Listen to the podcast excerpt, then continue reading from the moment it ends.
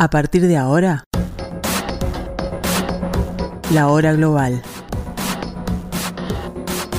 Desde el paralelo 35, en Montevideo, la realidad internacional por detrás de los titulares. Conducción de Gustavo Calvo. Participan Leo Arari y Susana Mangana. La hora global.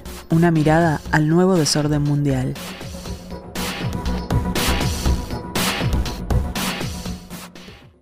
Hola, ¿qué tal? Muy buenas tardes amigos. Bienvenidos a este último día de febrero del año 2024, a este nuevo capítulo de la hora global.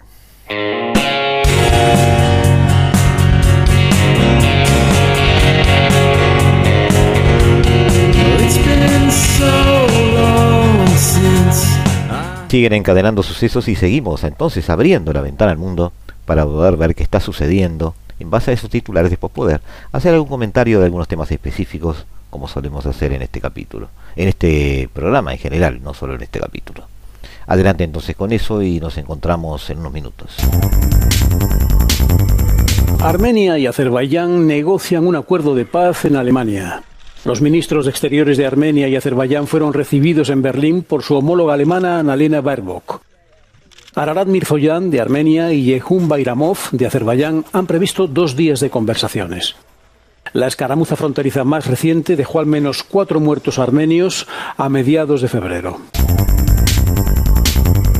Los líderes europeos eh, se distanciaron este martes de las sugerencias del presidente francés Emmanuel Macron de que podrían desplegarse tropas terrestres europeas en Ucrania. El lunes, en una conferencia de dirigentes de la Unión Europea y la OTAN en respaldo a Kiev, Macron dijo, palabras textuales, no hay que descartar nada. Según el Kremlin, el envío de tropas terrestres occidentales a Ucrania representaría una peligrosa escalada. El canciller alemán Olaf Scholz restó importancia a las declaraciones de Macron.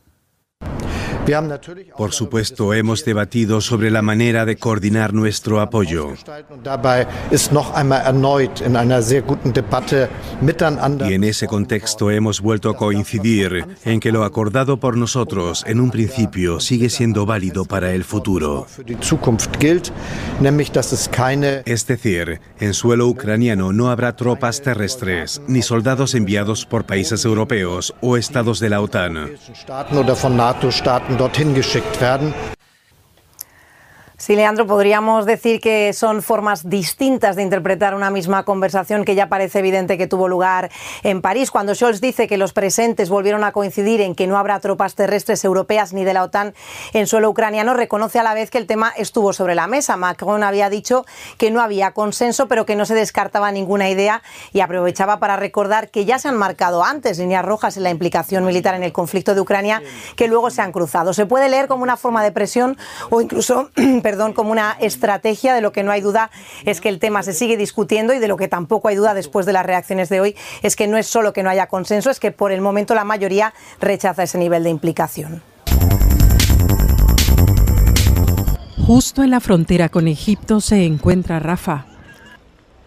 Allí hay aglomeradas casi un millón y medio de personas, muchas de ellas desplazadas de otras zonas de la franja de Gaza. Aquí la vida es muy precaria, escasean el agua y los alimentos. Egipto advirtió sobre una ofensiva terrestre israelí en esta zona, haciendo hincapié en que provocaría más muertes de civiles. Egipto mantiene relaciones pacíficas con Israel desde que ambos países firmaron un acuerdo de paz en 1979. Pero el presidente egipcio Abdel Fattah el-Sisi ha condenado abiertamente las operaciones de Israel en su guerra contra Hamas.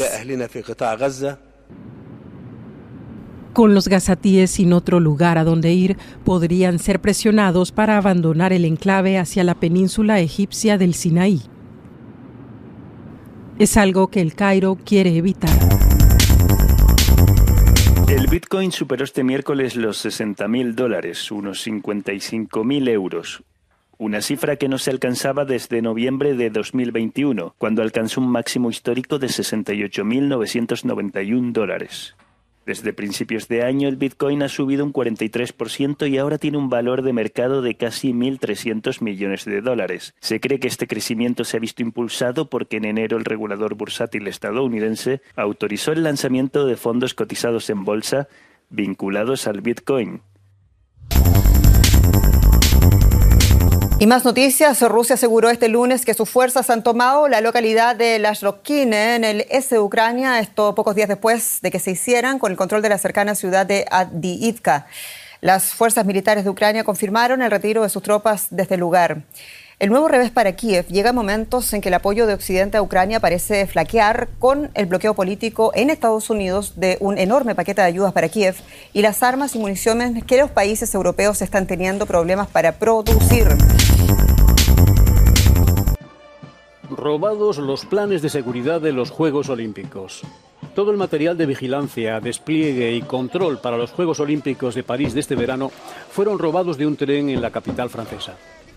Los planos estaban en memorias USB guardadas en una bolsa que pertenecía a un funcionario del Ayuntamiento de París. Al parecer se dio cuenta de que le habían quitado su bolsa cuando fue a hacer un transbordo en la estación del norte, la mayor de toda Francia. Representantes de la región separatista de Transnistria, en Moldavia, pidieron protección a Moscú este miércoles mientras aumentan las tensiones con el gobierno moldavo. Miembros del Congreso de Transnistria aprovecharon este miércoles una inusual reunión en la capital regional para pedir a la Duma rusa que implemente medidas para defender Transnistria, en medio de lo que califican como una creciente presión de Moldavia. Moldavia, candidata a unirse a la Unión Europea, impuso nuevos aranceles aduaneros en enero sobre Transnistria que han indignado a los representantes de la región separatista. Y en medio de especulaciones sobre una posible oferta de Transnistria para unirse a Rusia, Moscú se pronuncia. Ее нейтрального статуса, то здесь, в общем, тоже ничего нового нет. НАТО упрямо пытается лепить из республики En Kiev, este politólogo dice que Rusia tiene su propio plan sobre Moldavia. В этой ситуации Путину однозначно нужно Se trata de una de las voces más prominentes contra el régimen de Vladimir Putin en Rusia. Yulia Navalnaya, la viuda del opositor Alexei Navalny, quien murió en una prisión rusa a principios de este mes, lanzó una dura advertencia a los legisladores europeos en un discurso. Navalnaya recibió una gran ovación cuando se dirigió a los miembros del Parlamento Europeo reunidos para rendir homenaje a su difunto marido. Se ha convertido en el nuevo rostro del asediado movimiento opositor en Rusia. Navalnaya calificó a Putin de monstruo sangriento y lo acusó de asesinar a Navalny. También se refirió a la guerra en Ucrania y advirtió a Europa de no negociar con Putin, al que calificó del líder de una banda criminal. No se puede atacar a Putin con otra resolución u otro paquete de sanciones. No hay ninguna diferencia con las anteriores.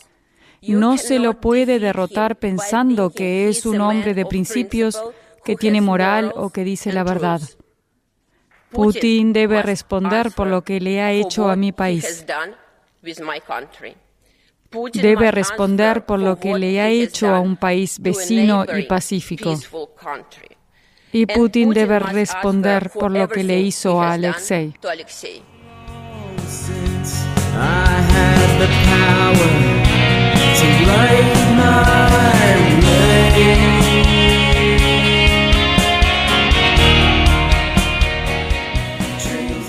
Con una simple frase eh, Emmanuel Macron agitó las aguas de la política europea. Nada debe excluirse, dijo el lunes, referido a la posibilidad de que eh, la OTAN pudiera enviar tropas a Ucrania si este, el avance ruso o, la, la, deriva que tomen los, los combates en Ucrania eh, se encargan de inclinarse hacia un posible triunfo ruso a corto plazo. Eh, si bien los, como, como vivimos en los titulares, los, los demás países y sobre todo algunos cancilleres descartaron en realidad esa posibilidad. Eh, no descartaron, sin embargo, la, el, el segundo ítem de lo que eh, forma parte de la alocución de Macron. Europa debe prepararse para un ataque ruso. Hay más consenso en ese sentido, según la visión de los políticos europeos. También la Comisión Europea, que en las próximas semanas presentará un plan para fortalecer los sistemas de defensa europeos de aquí al 2035.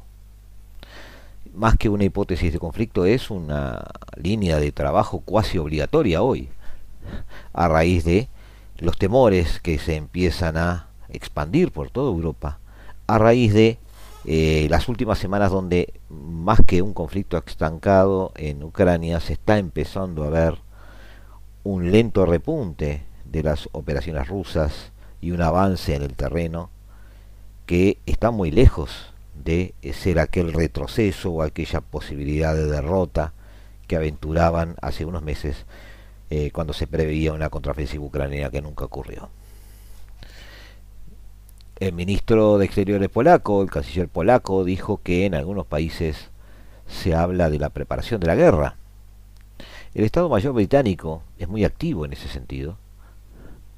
Eh, incluso eh, maneja sus hipótesis de conflicto la, la convocatoria al público para luchar si se declarase la guerra con Rusia. Suecia, exacerbada por su papel geopolítico y su temor a los rusos en los últimos tiempos, que lo llevó a pedir el ingreso forma urgente a la OTAN, que finalmente se dio, eh, insta a los suecos a actuar ahora para aumentar la resiliencia del país en el futuro. Em, el ministro de Defensa alemán, Boris Pistorius, advirtió en enero que Rusia podría atacar a algún país de la OTAN, simplemente eh, como una especie de eh, aporte, como dijimos, a las hipótesis de conflicto sobre las que deben trabajar los, los europeos. Sin embargo, Alemania no parece ser el país que esté más dedicado a esto, ni el que esté más inclinado a eh, exacerbar la rusofobia que en este momento domina todo el continente europeo. Sin embargo, son los que más documentan las cosas. Un documento secreto del ejército alemán publicado por el diario Bild revela que el país ya podría estar actuando para un posible enfrentamiento de la OTAN con Rusia, previendo eh, líneas alternativas. Eh, en este caso, el documento haría referencia a un potencial despliegue de cientos de miles de soldados de la OTAN y un inminente estallido de la guerra en el verano del 2025. A esas previsiones que son más teóricas que otras cosas, se suman eh, una cierta histeria colectiva que se da en algunos países colindantes con Rusia, como en el caso de Estonia, donde la primera ministra Caja, eh, eh, prevé una posible contienda con Rusia de aquí a tres o cinco años, e incluso, según ella, es importantísimo manejar los presupuestos para poder empezar a digamos, hacer una especie de acopio de armamento necesario para este tipo de cosas. El ministro de Defensa noruego y la inteligencia polaca eh, prevén un horizonte de tres años antes de que pudiera darse esto. Y las maniobras militares entonces en la OTAN empiezan a planificarse y a llevarse a cabo en forma acelerada. Una guerra con Rusia requeriría de muchos civiles que tuvieran que combatir y francamente amigos, no veo la posibilidad de que los europeos tengan hoy por hoy esas expectativas.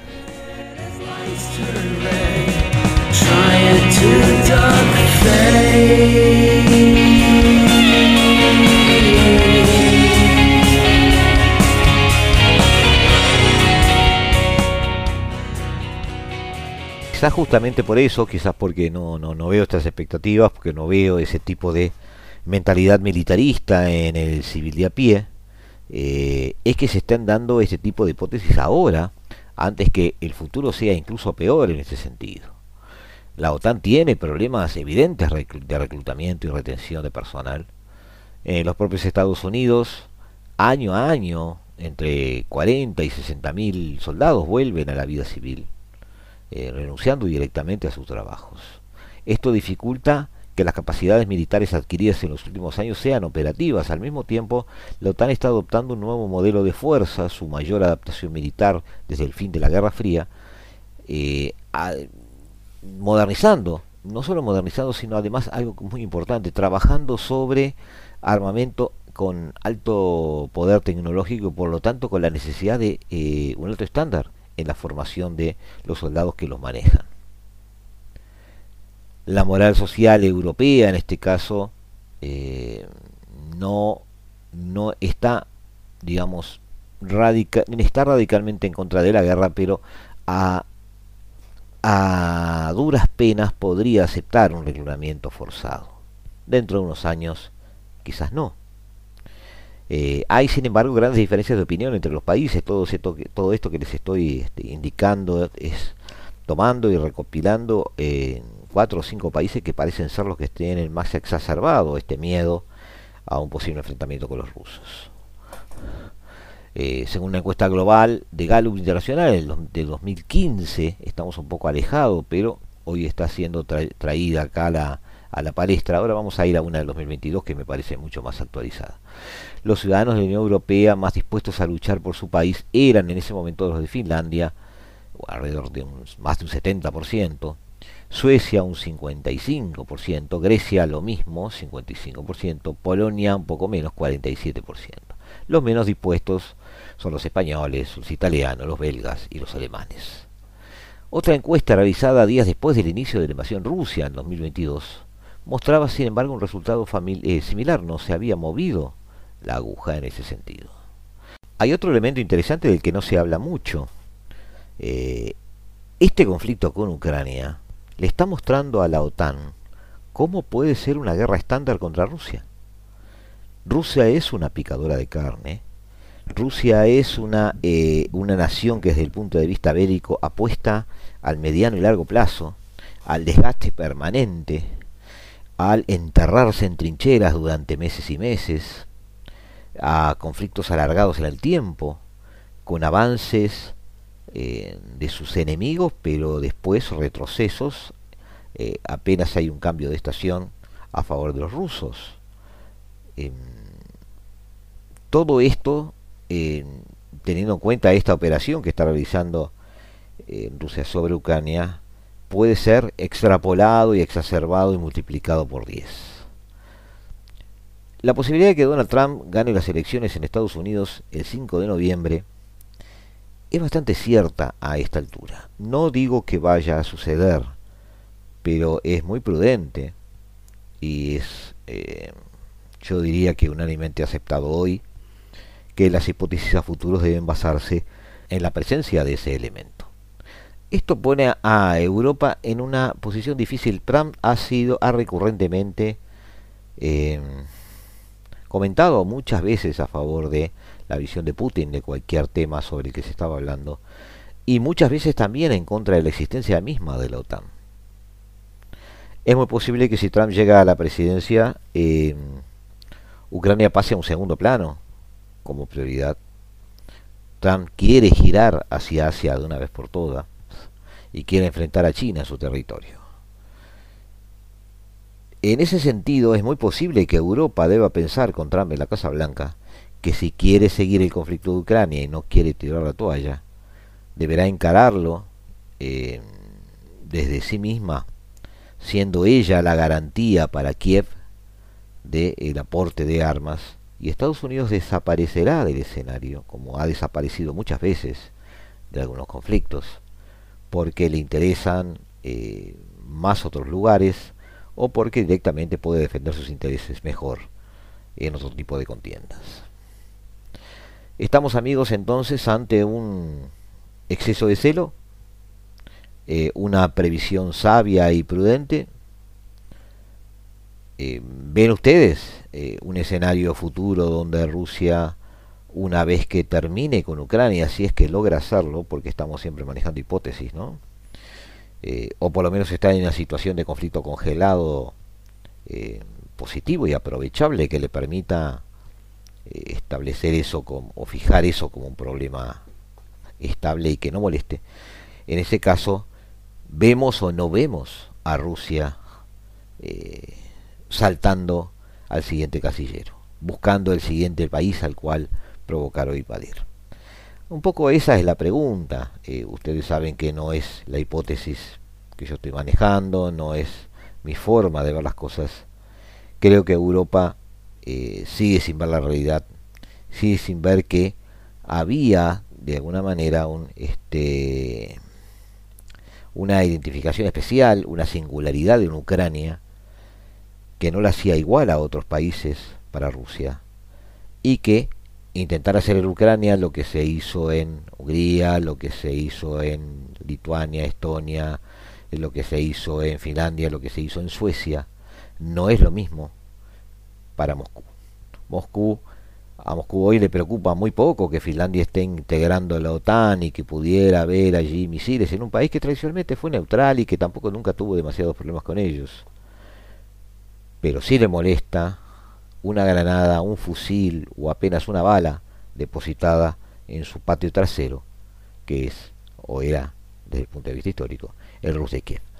Eh, muy bien, seguimos amigos en este desarrollo de esta guerra tratando de eh, ver lo que pasa que sigue siendo increíblemente sorpresivo para muchos y evidente para otros.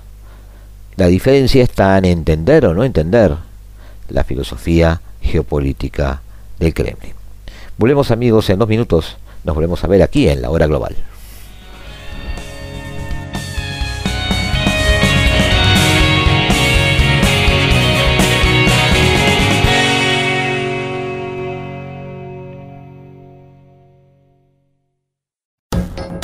Estás escuchando La Hora Global, una mirada al nuevo desorden mundial.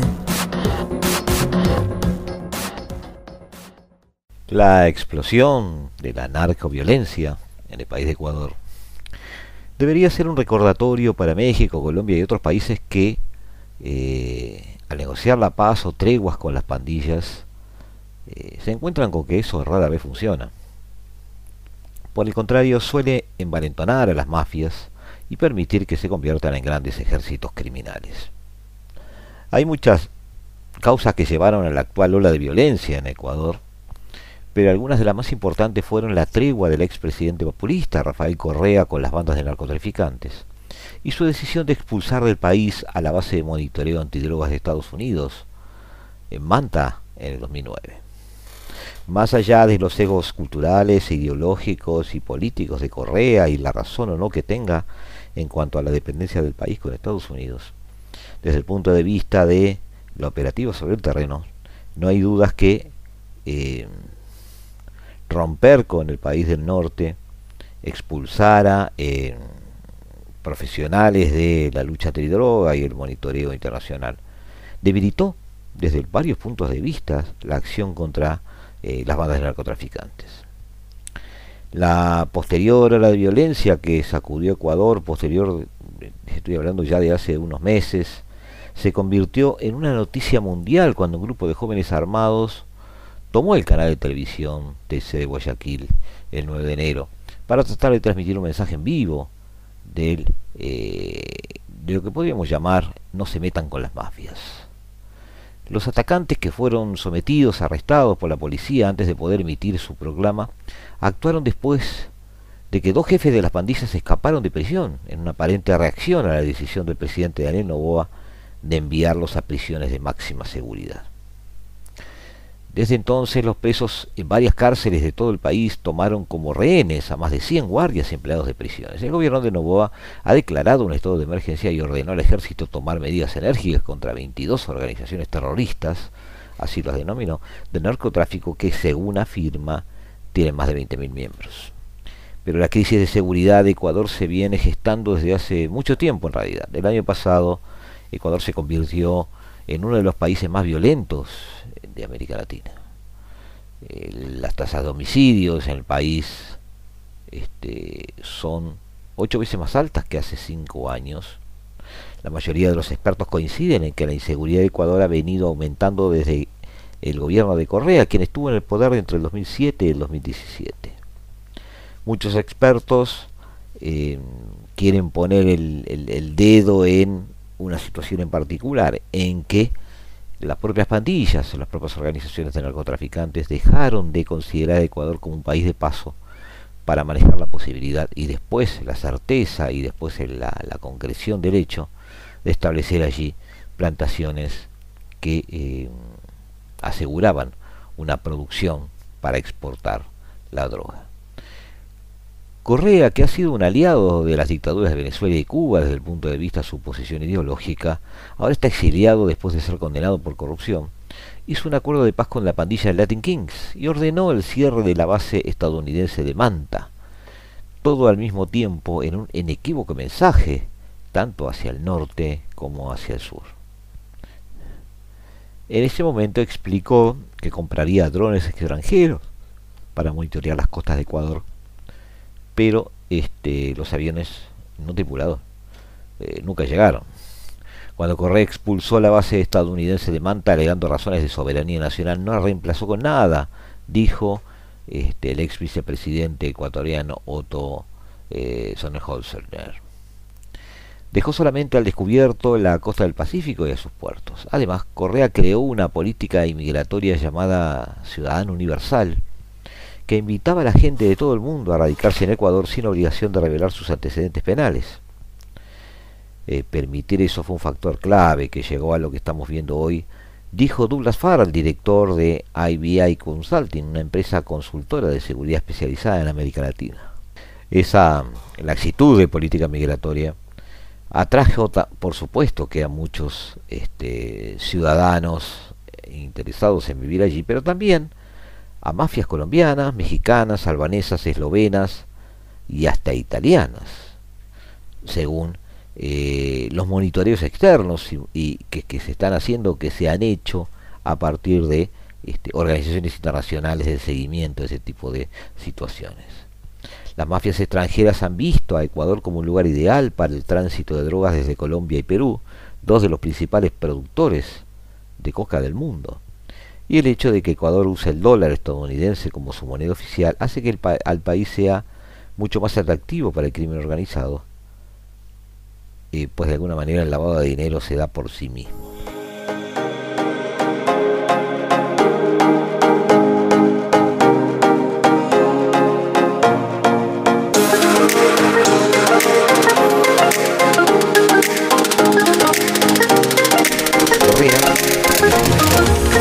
Político de Ecuador y apoyó a eh, la candidata que hizo frente a Correa, la eh, a Novoa, perdón, en la segunda vuelta. De todas formas se apresuró a anunciar este, su apoyo a las medidas de emergencia de Novoa, eh, evitando el riesgo de quedar descolgado de lo que podría ser en el futuro una buena política de seguridad pero los críticos dicen que el expresidente solo está tratando de limpiar una imagen tras un desastre creado por él mismo.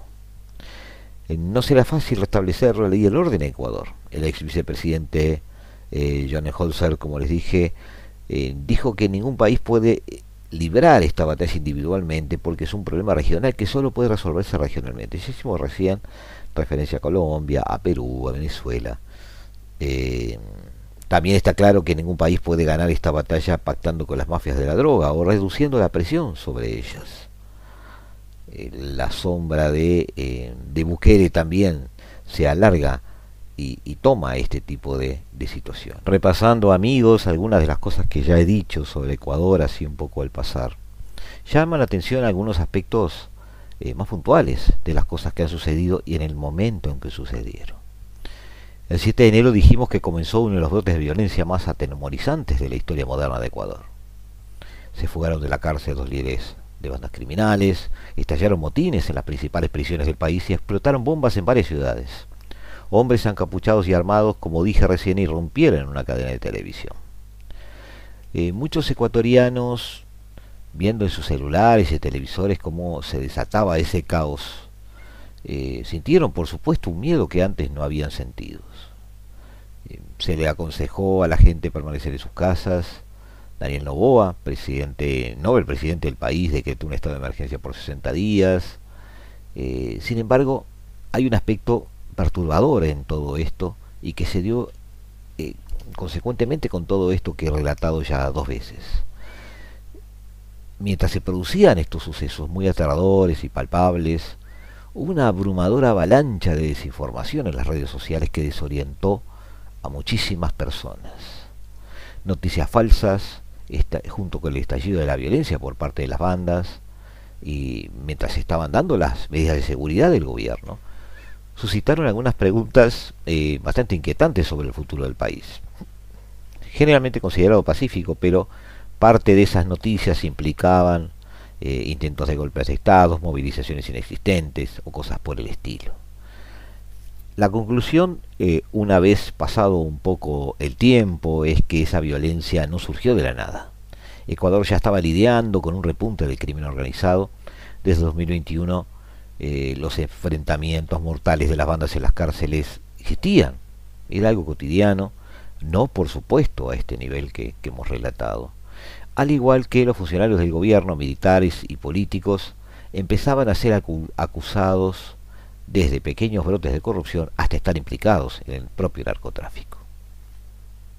Eh, hoy es el más violento de la región, con un promedio de 40 homicidios por cada 100.000 habitantes. Una siniestra estadística eh, que incluye, recordemos, al candidato a la presidencia Fernando Villavicencio, asesinado poco antes de las elecciones del año pasado. Este brote de violencia empezó un lunes por la mañana con la noticia de que Adolfo Macías, más conocido como Fito, y, este, y líder de una de las muchas y poderosas bandas criminales de Ecuador, era uno de esos dos que yo dije que se habían fugado de la cárcel. Esa noche se registraron ataques de bandas en varias ciudades, así como el secuestro de decenas de guardias penitenciarios. El martes por la mañana, día siguiente, se difundió la noticia de que Colón Pico, líder de otra banda, también se había escapado de la cárcel. Ese es el orden en que se fueron dando las cosas. La avalancha de noticias falsas, como dije, siguió a estas informaciones. La avalancha dificultó diferenciar entre el periodismo legítimo y los rumores de un momento de crisis, aunque se desconoce quién estaba detrás de la noticia falta. Sí, sí hubo este, alguien concreto durante algunas horas eh, pareció imposible identificarlo, o porque parecía imposible distinguir entre la realidad y la ficción, o discernir con objetividad la gravedad de la situación. Un usuario de redes sociales avisó de manera falsa de un tiroteo cerca del Palacio Presidencial, otro advirtió de la toma de una estación metro en el Quito, lo cual era falso, y otro sugirió que varios atacantes enmascarados habían invadido una universidad y un hospital, eventos que tampoco eran ciertos. A finales de esa semana, las autoridades municipales declararon que se había informado de 53 incidentes violentos relacionados con las bandas en Quito, pero solo 18 habían sido confirmados.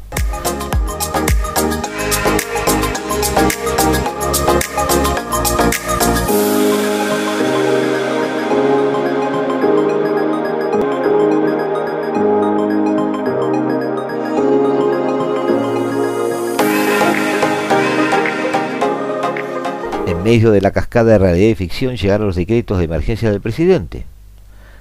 Eh, ha sido criticado, pero eh, la ciudadanía ha visto con cierto respeto su, su pronta actuación. Sobre todo eh, con ese contraste con la actuación de Rafael Correa. A pesar de que Rafael Correa le brindó su total y restricto respaldo, esas fueron las palabras que utilizó.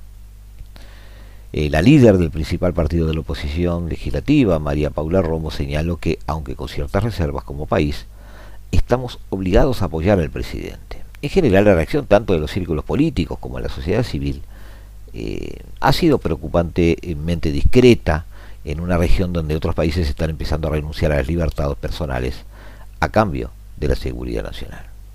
Novoa ya iba en esa dirección antes de la ola de violencia de hace unas semanas. Varios días antes había confirmado los planes de construir dos grandes prisiones de alta seguridad e implantar otras medidas para frenar las bandas, y aludiendo incluso explícitamente al éxito del Salvador, le hace Bukele, que también aplicó la mano dura contra la delincuencia. Y si bien eh, es cierto que el índice de aprobación del presidente salvadoreño es alto, en parte por esas medidas, su estrategia tiene un lado sombrío. Según varias organizaciones de defensa de derechos humanos, el gobierno de Bukele ha incurrido en una serie de vulneraciones que amenazan los derechos fundamentales de la población. Uso indebido del sistema de justicia penal, maltrato a presos y restricciones de movilidad. Cuando estalló la violencia en Ecuador, eh, muchos sucumbieron al pánico. Las noticias, como dije, se mezclaban con estas noticias falsas la desinformación estaba eh, primando entre la gente que estaba tratando, por supuesto, de querer informarse sobre lo que estaba sucediendo. Eh, más de 3.000 personas han sido detenidas desde el 9 de enero. La policía difundió imágenes de algunos detenidos en ropa interior, que recuerdan justamente las imágenes de las cárceles de Bukele. Eh, los actos del gobierno tras esa semana sangrienta deberían preocupar a todos, porque hay realmente este, una reacción eh, bastante orientada hacia un orden extremo para muchos. Y Ecuador se enfrenta a la amenaza existencial que representa las bandas de crimen organizado. Lo son para muchos países, sobre todo los latinoamericanos. Pero trabajando sobre eh, lo que podría ser el combate al narcotráfico, paralelamente se debe empezar a instrumentar la posibilidad de empezar a ver el narcotráfico como un, este, una organización más peligrosa de lo que pensábamos hasta ahora. ¿Por qué? Porque esta ola de desinformación deja al descubierto la posibilidad de que estos narcotraficantes manejen niveles tecnológicos eh, que el gobierno ecuatoriano no estaba preparado para atender. Parte de la política de, de Novoa de combate al narcotráfico trae además otro problema lateral, una, una creciente presencia militar de Estados Unidos en Ecuador. Eh, la base aérea Eloy Alfaro empezó a trabajar al doble de su capacidad y con más este con más elementos de la Fuerza Aérea de Estados Unidos y además eh, la autorización por decreto a aterrizar en las Islas Galápagos eh, a cualquier este, militar estadounidense que esté asignado a la lucha contra el narcotráfico en el acuerdo que tiene el gobierno ecuatoriano con Washington. Todo esto puede ser visto además como parte de un deseo en hacer una contraprestación de la hoy importancia del megapuerto de Shanghái, eh, auspiciado por eh, las exportaciones de infraestructura china. Algo así como el país gringo eh, frente al país chino. Un juego que eh, puede llegar a ser peligroso. La dicotomía no tendría por qué afectar las relaciones entre Quito y Lima, por ejemplo. son dos países pequeños que se cuidan mucho de inmiscuirse en el conflicto de gigantes, aunque alguien podría decir que Quito acaba de hacerlo. Después de todo, tiene experiencia manejando presencias de origen ruso-cubano en la frontera este. Las relaciones de Daniel Novoa con Caracas son pésimas, al grado de no reconocer a Nicolás Maduro y rechazar sus ofertas de ayuda frente a la inseguridad. Rusia no necesita el canje eh, para cancelar los plátanos ecuatorianos y sin embargo eh, Novoa en esa no alineación o múltiple alineación ha logrado eh, generar eh, la reapertura de la autorización de Rusia para la importación de plátanos ecuatorianos, un elemento que es fundamental en la política exterior y el comercio exterior ecuatoriano. Eh, el Comando Sur de Estados Unidos, con sede en Panamá, sigue monitoreando su presencia en el país. Perú tiene un considerable arsenal de viejas armas rusas que podrían este, ponerse en funcionamiento o al revés manejar la posibilidad de poder armar algún grupo este, insurgente que pudiera surgir en la zona. Las inversiones chinas siguen creciendo. Ecuador se ve enfrentado además a casi el embargo de prácticamente toda su producción de petróleo en los próximos dos o tres años para pagar deudas con el régimen de Beijing. Todo esto, amigos, es un gran panorama para Daniel Novoa, que tiene que andar haciendo equilibrio entre muchos de estos problemas, algunos geopolíticos, otros económicos, otros simplemente sociales, otros de seguridad y otros también políticos. Nos volvemos a ver amigos en un ratito, en unos dos minutos estaremos aquí nuevamente con ustedes en el 1170M de otro dial, aquí en la tarde de Radio Mundo, aquí en la hora global.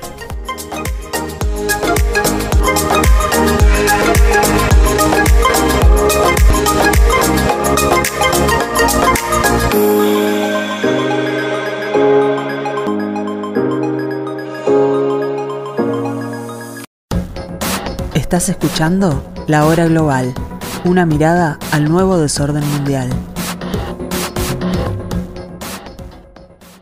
junio de 2023, el Tribunal Superior Electoral brasileño inhabilitó a, Jair Bolsonaro por ocho años para postularse a un cargo público. Esto por desacreditar la confiabilidad de las urnas en un proceso de recuento electrónico de las últimas elecciones brasileñas. Y no debería poder presentarse elecciones hasta el 2030. El pasado domingo se registró una manifestación en favor del expresidente de Brasil, en virtud de una sospecha que se cierne en su contra por un presunto plan de golpe de Estado en contra del actual mandatario Luis Ignacio Lula da Silva. Eh, ese plan habría sido intentado en el año 2023 ante miles de seguidores reunidos en la Avenida Paulista de San Pablo. Bolsonaro expresó que considera como una persecución política la investigación iniciada por la Policía Federal. El 8 de enero del 2023, a unos días de la toma de protesta de Lula, una multitud de simpatizantes de Bolsonaro tomaron y vandalizaron las instalaciones del Palacio Presidencial, de la Corte Suprema y el Congreso brasileños en Brasilia, lo que causó la detención de más de 400 personas, un evento muy semejante a aquel de enero del 2021 en la toma del Capitolio en Estados Unidos, en el que simpatizantes del entonces presidente Donald Trump protestaron por el triunfo de Joe Biden. El Tribunal Superior Electoral en junio del 2023 había inhabilitado a Bolsonaro por ocho años para postularse a un cargo público, esto por, dijimos, ya lo, lo, señalamos al principio, desacreditar la confiabilidad de las urnas, en particular de las electrónicas, por lo que solo podría, como ya dijimos también, presentarse hasta el 2030. Estoy armando un poquito un cronograma de esto. Recientemente la Policía Federal lanzó una operación denominada Tempos Veritatis, la hora de la verdad, para eh, realizar cateos a domicilios de exministros de Bolsonaro, así como de altos mandos militares. Eh, adicionalmente, en días recientes, además le fue retirado el pasaporte al exmandatario a fin de que no pueda eh, salir del país. Em, el operativo, en el operativo han sido detenidos cuatro ex colaboradores de Bolsonaro y este ya se ha presentado a declarar.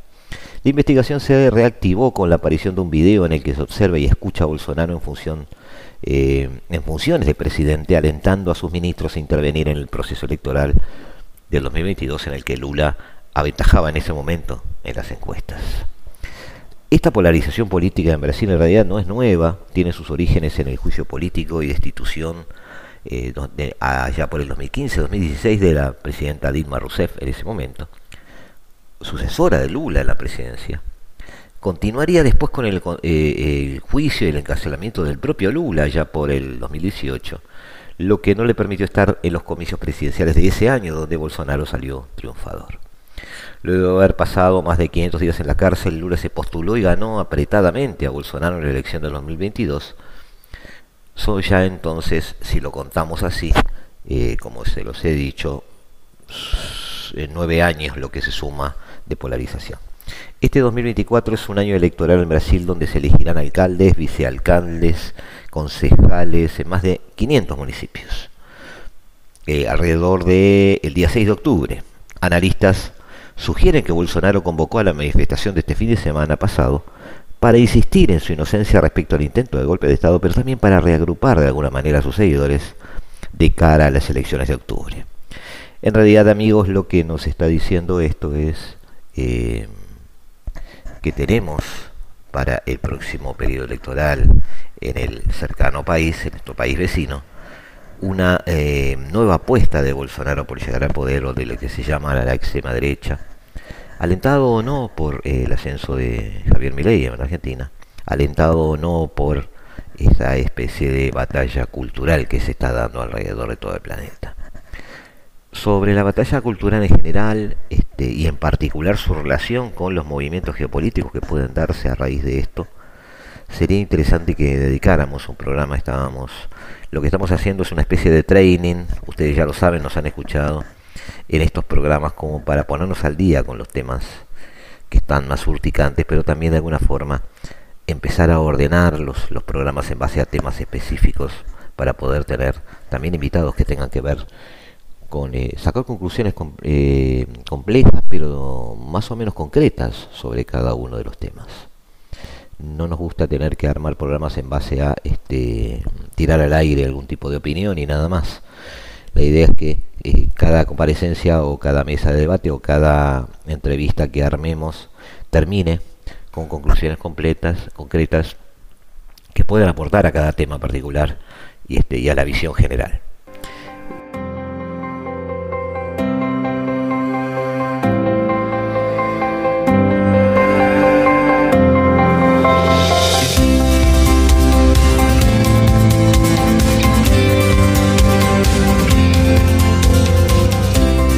Por otro lado, bueno, tenemos en Colombia problemas de credibilidad del presidente, tenemos en Chile un reagrupamiento eh, del presidente Boric en cuanto a eh, su círculo cercano, su mesa chica, digamos, porque está eh, pendiente por lo menos en el aire la idea de una reconfiguración de un gabinete. gabinete.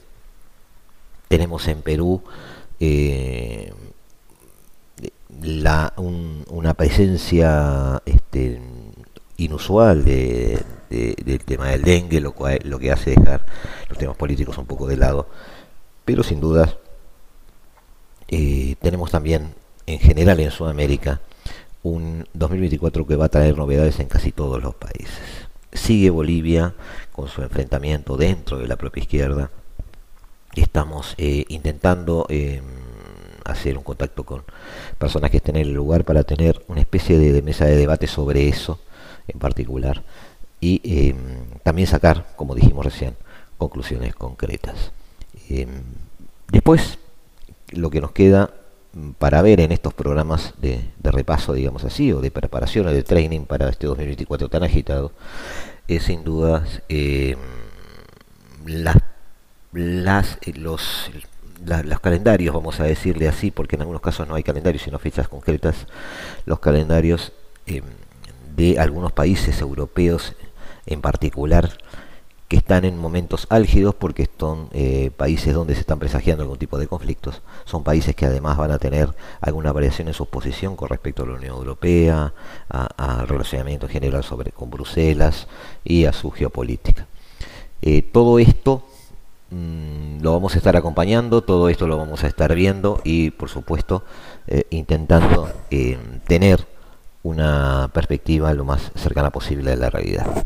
El gran tema de este año para muchos es eh, el 5 de noviembre, ¿no? Es decir, todo aquel periplo eh, electoral que siguen los candidatos en Estados Unidos para llegar a nombrar el próximo presidente.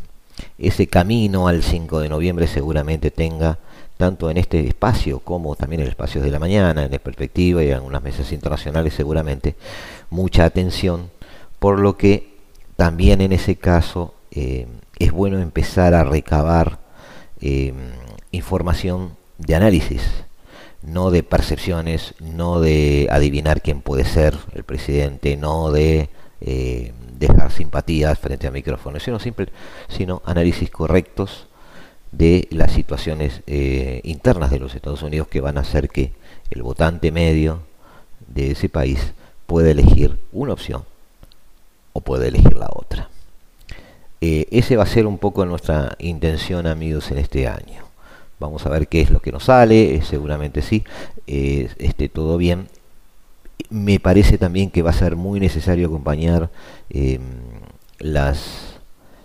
los distintos estadios por los cuales va pasando la gobernabilidad cruzando el río, es decir, en Buenos Aires, viendo la posibilidad de que haya o no diálogo entre un gobierno sometido a determinados tipos de minorías en el Congreso y no solo en el Congreso, sino también en muchas de eh, mucha parte de la administración federal a la que está sometida ese país. Eh, es interesante ver cómo evoluciona eso, si para bien, si para mal, si para una gobernabilidad efectiva o si para complicaciones en ese sentido. Eh, pero creo, amigos, que con esto queda un panorama bastante completo de lo que podemos abarcar y lo que vamos a intentar hacer, por supuesto, eh, en, este, en este 2024. Los dejamos, los dejamos por aquí. Eh, seguramente tendremos que seguir sacándole punta al lápiz. Agradecerles nuevamente, como siempre, la presencia de ustedes aquí en el 1170M de vuestro dial, aquí en la tarde de Radio Mundo, aquí en la hora global. Y decirles que estaremos, como cada martes y cada jueves a las 15 horas en próxima, la próxima semana, eh, tratando de despuntar, como digo yo, de, ver un poquito cómo está funcionando, cómo se puede interpretar este nuevo desorden mundial desde acá, humildemente, desde el paralelo 85. Chau, chau, chau, chau y muchas gracias por estar siempre allí. La hora global, martes y jueves a las 15 horas. Repite a las 21 horas.